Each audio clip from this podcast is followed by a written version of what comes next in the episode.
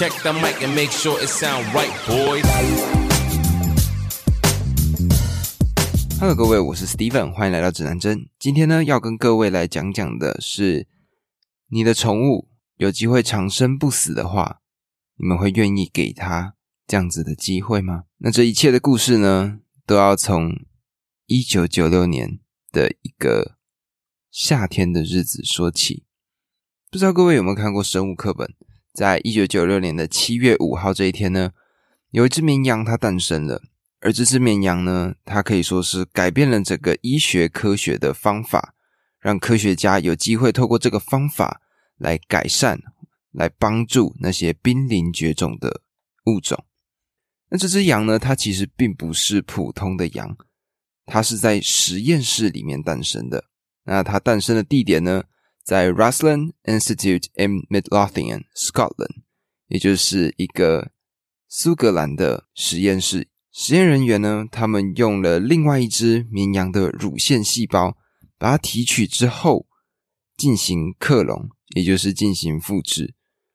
那最后呢，他把这个胚胎细胞放到了绵羊的卵巢里面，成功生下了这一只绵羊。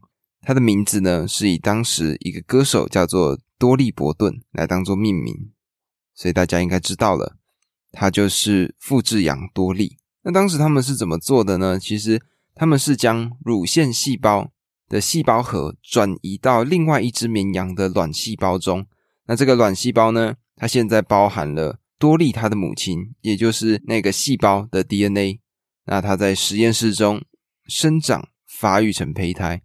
他们其实原先并没有预期会发生这样子的事情，但是这只羊它真真正正的诞生了。而在当时呢，这只羊出现之后，公众和世界上的许多媒体都感到惊讶，还有困惑。而在几天之内呢，就出现了很多莫名其妙的预测。那主要呢是集中在复制人这件事情上。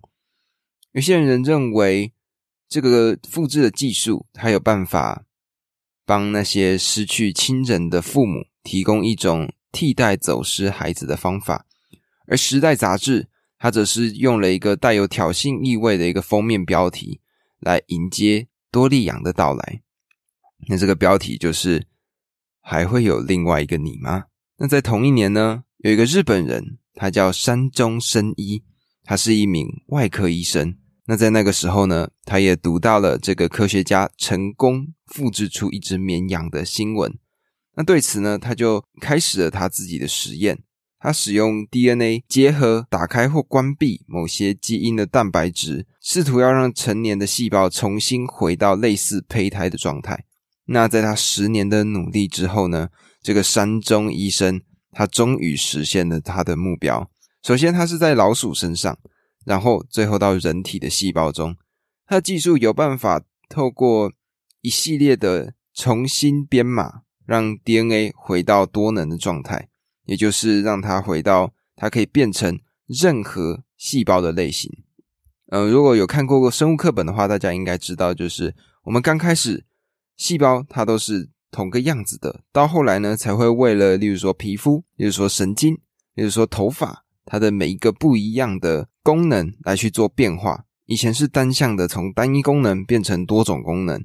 那这个山中博士他做的方式呢，是让这些多种的功能。变成单一的功能啊，换成另外一个角度想，我觉得大家应该会比较理解。就是说，今天呢，我们从胚胎变成一个完整的人形的时候，有点像是从生肉变成熟肉。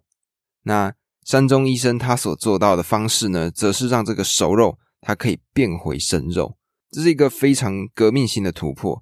那这个实验也在最后得到了二零一二年的诺贝尔生理学和医学奖。那自从那自从多利这只复制羊出现之后到现在，核心的问题呢，还是科学家他可不可以把这个技术扩展到人类身上？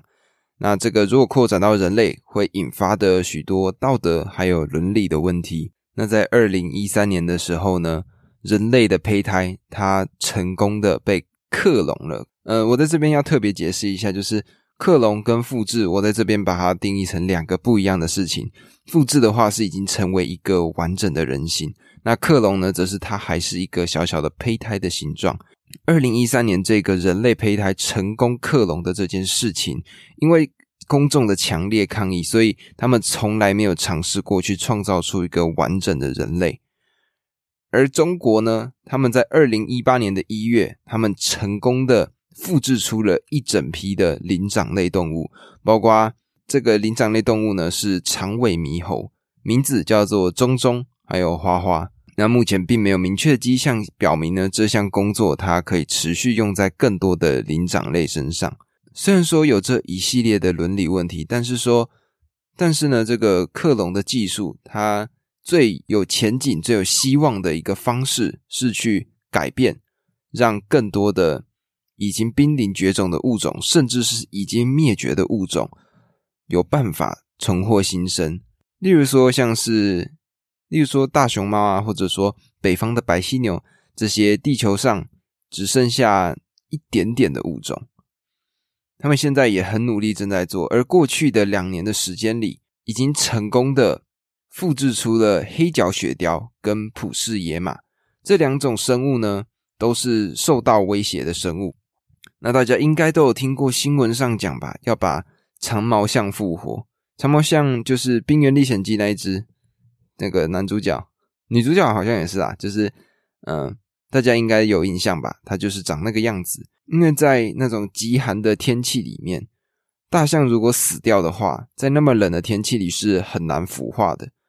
所以他们就被冰层冰冻了起来，而在这几年，因为呃气候暖化嘛，温度渐渐的升高，所以终于又找到了长毛象的身体。那他们目前呢，想要用这个长毛象的身体，想办法复制出一只长毛象。那他们是怎么做的呢？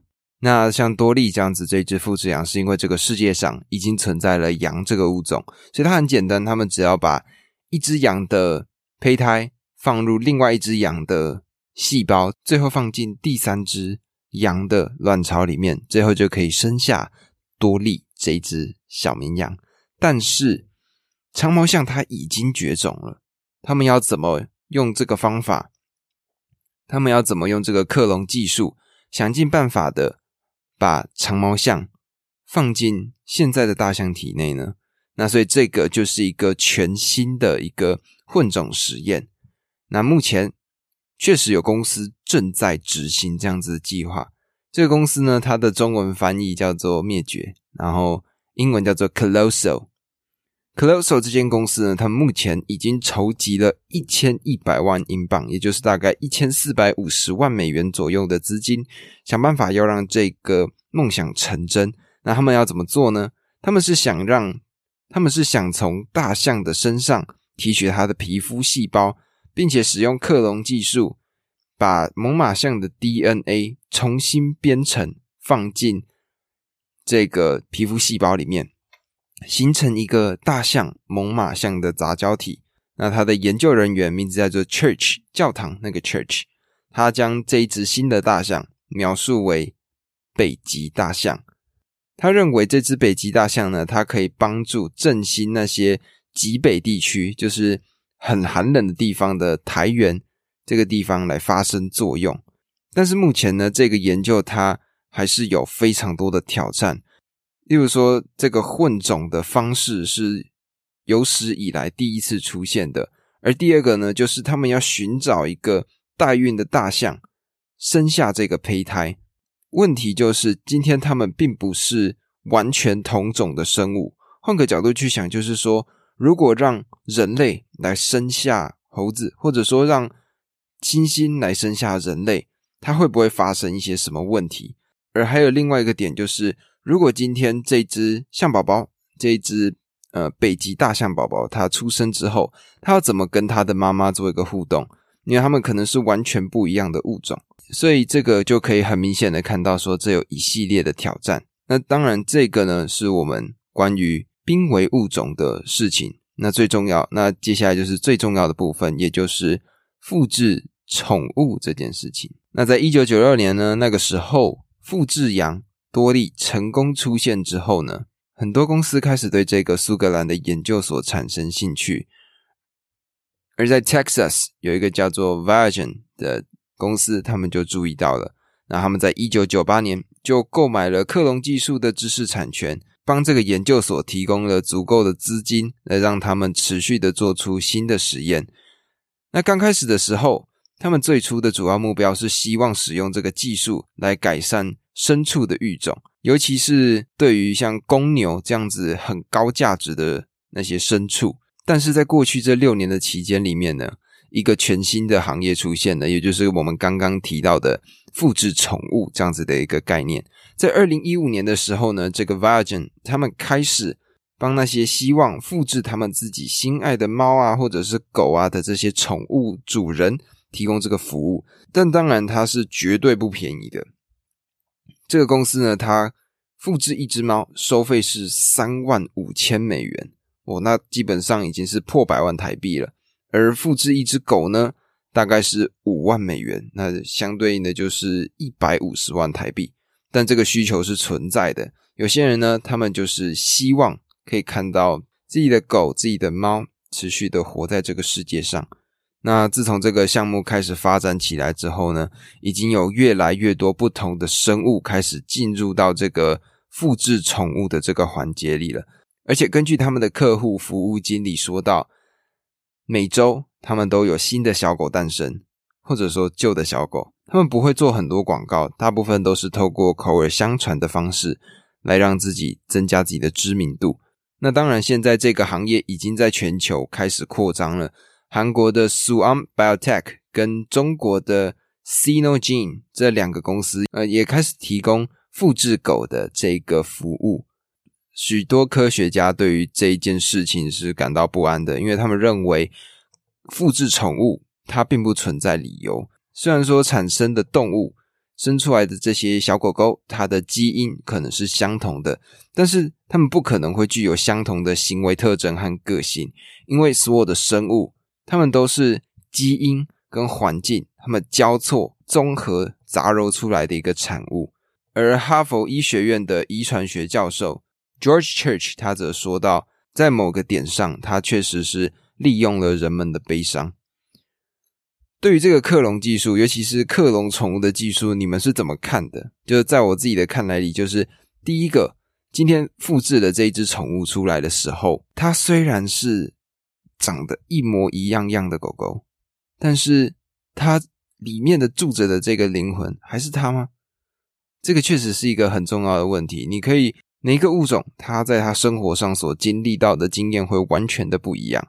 那如果这样子的情况发生的时候，这些狗狗它还能够保持它们原先的本性吗？它们还能够像是你原先的那一只小狗吗？这是第一个问题。而第二个问题呢，是年龄的问题。年龄的问题是什么？就是说，多利亚呢，它其实在出生的几年之后。他就已经丧命了。呃，我觉得可以这样子去想象，就是说，我们的 DNA 它是有一个长度的，就像一个蜡烛。那如果今天呢，我们它的点燃就是从我们出生开始，那直到我们慢慢的增长，年纪慢慢变大，那这个长度就会渐渐的越来越短，越来越短，所以蜡烛就会越烧越短。那如果今天在这样子的情况下，把一只准备要进入死亡状态的狗狗，啊，它的细胞抽取出来，做出一个克隆技术，生出来的这只狗狗，它的年龄是不是相对应的更大？它的存活时间是不是相对应的更短？因为它可能一出生，它身上带着的细胞就已经可能十三、十四年了。那对于狗狗来说，这可能已经是七八十岁的年纪。为什么要一直去经历相同样的痛苦呢？对吧？但是像冻卵技术都已经出现了，那冻胚胎这个技术会不会也有一个配套出现呢？例如说，这个胚胎它把它冷冻起来，在狗狗刚出生的时候，从它们身上拔两根毛，把这两根毛上面的细胞好好的保存，然后透过那个技术想办法把它回归成原先的细胞状态。等到狗狗死掉的时候，再把这些细胞。放进其他的狗狗里面，最后生下原先一模一样的这只宠物，这是不是就有机会可以达成宠物复制的一个可能性呢？我不知道各位是怎么想的，但呃，我总有一个莫名其妙的，我我刚刚脑袋里跑出一个莫名其妙的想法。如果说今天是一只呃母狗，那这只母狗呢，那它会怎么做？它基本上可以做出一个永动机，耶，等于说怎么讲？就是说，这只母狗在小的时候就已经把，我们就把它的呃，就把它身上的两根毛拔起来，拔起来之后呢，把它冻起来之后，让它不要损坏。那狗狗到它。待产的时间里的时候，狗狗在它年纪比较大但还可以生产的年纪里的时候，他们就把这个干细胞拿去生成胚胎，然后放进这只狗狗的体内。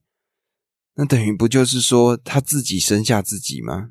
那它就可以一直用这个循环下去。原先的狗不见了，新的狗开始成长，新的狗成长之后呢，又有细胞放进它的体内，它就一直生下自己，一直生下自己，一直生下自己。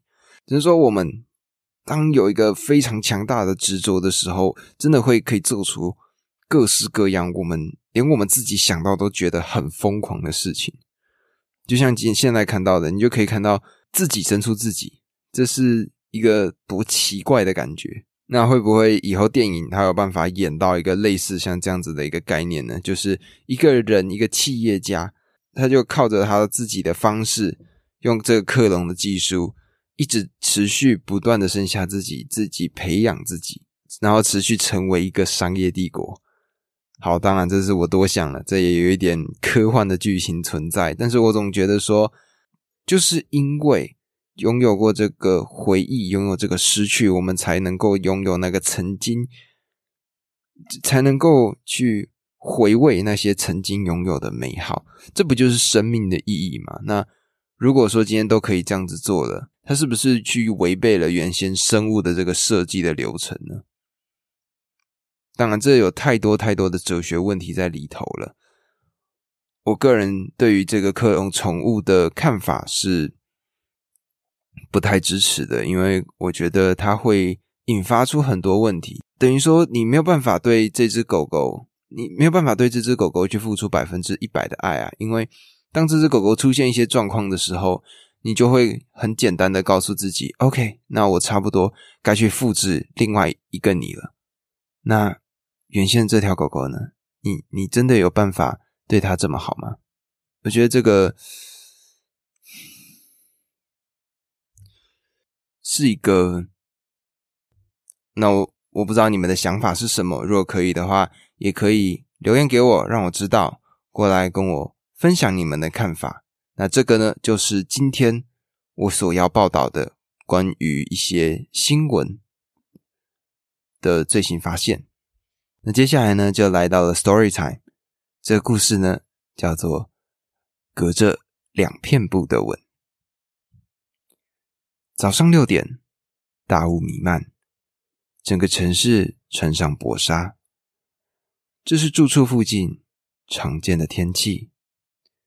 戴耳机，骑着自行车，街景从身旁闪过，水汽拂面而来，却不在皮肤上多做停留。路面上留下一条水痕，一双旋转的圆在大厦间穿梭。不踩脚踏板，任由自行车带我滑行。空转的齿轮声从脚边传来，红灯亮起，我刹车停在人行道上。小红人在对接主力，他的脚下的数字正在倒数着：七十五、七十四、七十三。这个时候，行李拖行的声音。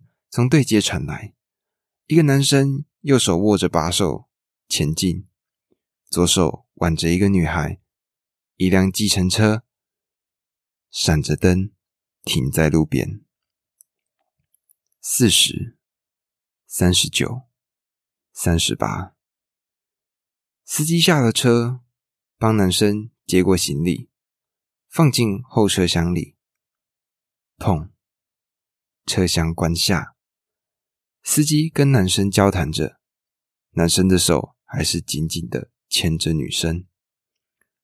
二十四、二十三、二十二。司机点了点头，坐进驾驶座里，引擎发动了。男生转头看向女生，稍微弯下身子，伸出双臂，把女生拥入怀中。九、八、七，松开。男生打开车门，轻声向车内。女生四处张望着，好像有些紧张。三、二、一，女生用力抓住男生的手，踮起脚尖，两块黑色的口罩连成了一块。男生重心不稳，退了一小步。随即抱紧女生，时间仿佛暂停了一样。绿灯亮了，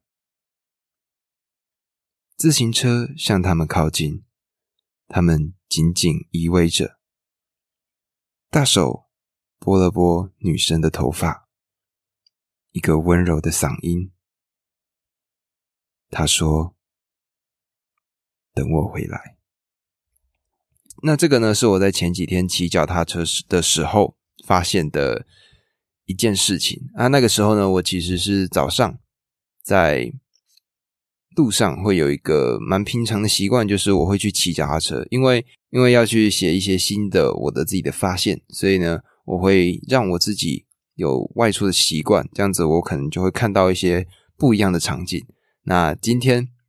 分享这个故事，呃，也也就是我在骑车的过程里看到的一个呃小小的爱情故事。那那个时候其实是这样子，就是早上呢，我们很常会起雾，我很常做的就是骑着脚踏车，然后在这个大雾里面穿梭。那那时候刚好我停在了一个红灯前面，那对街那里呢，就有一台小黄，它就正在闪烁，它就停在路边，然后闪着灯。那那时候就是看到一个男生，他牵着女孩子的手，就这样过街过到对面来。那我也没有多想，我就想说，哦，所以这两个人是要一起走吗？但后来我就想一想，不对，因为女生身上没有带任何东西，只有男生他拉着一个行李。那个男生他就跑去跟司机讲了一下话，然后司机点个头，就就坐到驾驶座上，然后引擎就开始发动了。那那个男生呢，他就抱了一下这个女孩子。准备要进车门的时候，他突然被拉回来，然后两个人就在街上做了一个小小的接吻的动作。怎么说呢？不知道这个男生他要去哪里？是要出国吗？还是说只是去南部呢？如果说只是在台湾这样走来走去的话，嗯，是有一点点戏剧性啊。但是我个人觉得那个画面真的是很美好，在机场啊就会看到像这样子的一些画面嘛。比如说有些人他们准备出国。然后在出国前呢，可能他的女朋友也来到了这个机场，准备要送他离开。然后就有像这样子的画面。在看到这个画面以前啦，我一直认为这件事情是偶像剧才会出现的情节，就是那种很不真实的画面。但是我在看到了这个场景之后呢，我就觉得说，有些时候我们真的很难去想象，竟然会出现这样子的一件事情。那我也没有特别去八卦什么，就是很单纯的在对接当一个观察者，然后随着我自己的脚踏车从他们身边经过之后，我也没有去做更多的追踪。那我想，不管他们接下来的故事怎么样，至少这一刻他们是深深的爱着对方。那这个呢，就是。我所看到的故事，然后我觉得每天可以写这个故事的感受真的很奇妙。就是有的时候我都会在半夜的时候，然后开始思考我的一整天，开始去想说我有什么故事可以写。然后昨天的时候，我在想今天的内容，我就想到了我在街上看到的这个场景，然后我就特别的把整个画面给写下来了。真的是多去做观察，看到的世界会不一样。我觉得很令我意外吧。可以让我看到这样子的画面，那在这边也分享给你们。最近呢，我也听了一些不一样的 podcast 的内容，例如说，嗯，像前几天我就去网络上看到了 YouTube 的一个演讲，演讲的主讲者他的名字叫做黄山料，他是一个金门人，高中毕业之后呢，念了实践大学，念的是服装设计系，并且好像得到了世界冠军的样子。他在这个演讲里面分享他的一切经历，甚至他有出两三本书吧。那我前几天也借来稍微看了一下，我个人认为他是一个对于生活的观察算是蛮细微的一个人。但是他所主要在讨论的内容，我觉得都跟爱情比较相关，那就是跟我所要探讨主题有一点不太一样。所以我在看完他一系列的影片之后呢，就是嗯，算是有点像打预防针吗？对于爱情的这件事情的看法得到了一些启发。但对我来说呢，我算是从他的言谈里面去理解到一个人的说话模式，然后我觉得说，嗯。他的思考方式是我值得去学习的。那那我现在就是多去找一些人来当做我的模板，在这个过程里面慢慢学习，让我可以有不一样的进步。这是我觉得呃很重要的。那每一天可以分享一些我自己身边的故事，让更多的人可以变得更好。我觉得这就是我设立这个频道的目的。所以说，我希望大家都可以因为听了我的这个频道，渐渐的变好，这是我觉得很重要的。我最近在学着怎么去架设网站，我发现，呃，这个功确实是有一点多呢。因为我想要有一个自己的平台，那可以把我自己所有的故事都丢在这上面，这样子就会有一个统一的空间，并不会出现分散的状况。甚至我想过说要开像什么 Telegram 或者是 Discord 的这个群组。那一个点就是，对我现在确实还不太会用，然后我可能会去找我身边的朋友，或者是我所认识得到的资源，那试图来跟他们请教一下，因为这是我现在想要去试试看的一个部分，因为只有这样子，我才能够得到一个很明确的呃意见回馈，因为 Podcast 这个东西它的互动性并没有那么高。除了 Apple 它有办法留下五星评论之外，其他的平台目前我还没有看到有办法跟呃观众做互动的一个地方。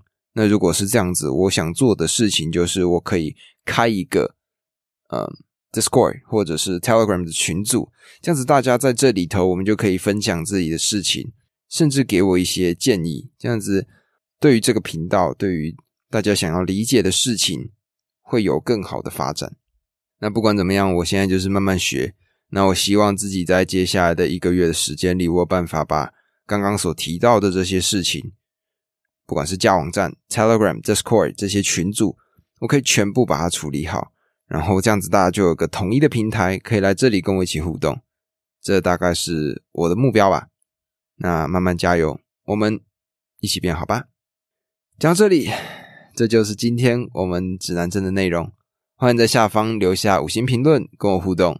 喜欢的话呢，欢迎关注我的 Podcast，并追踪我的 Instagram 账号。我的 IG 账号呢是 Compass News，C O M P A S S 底线 N E W S。那么今天的节目呢，咱们就录到这里啦。我们下次再见。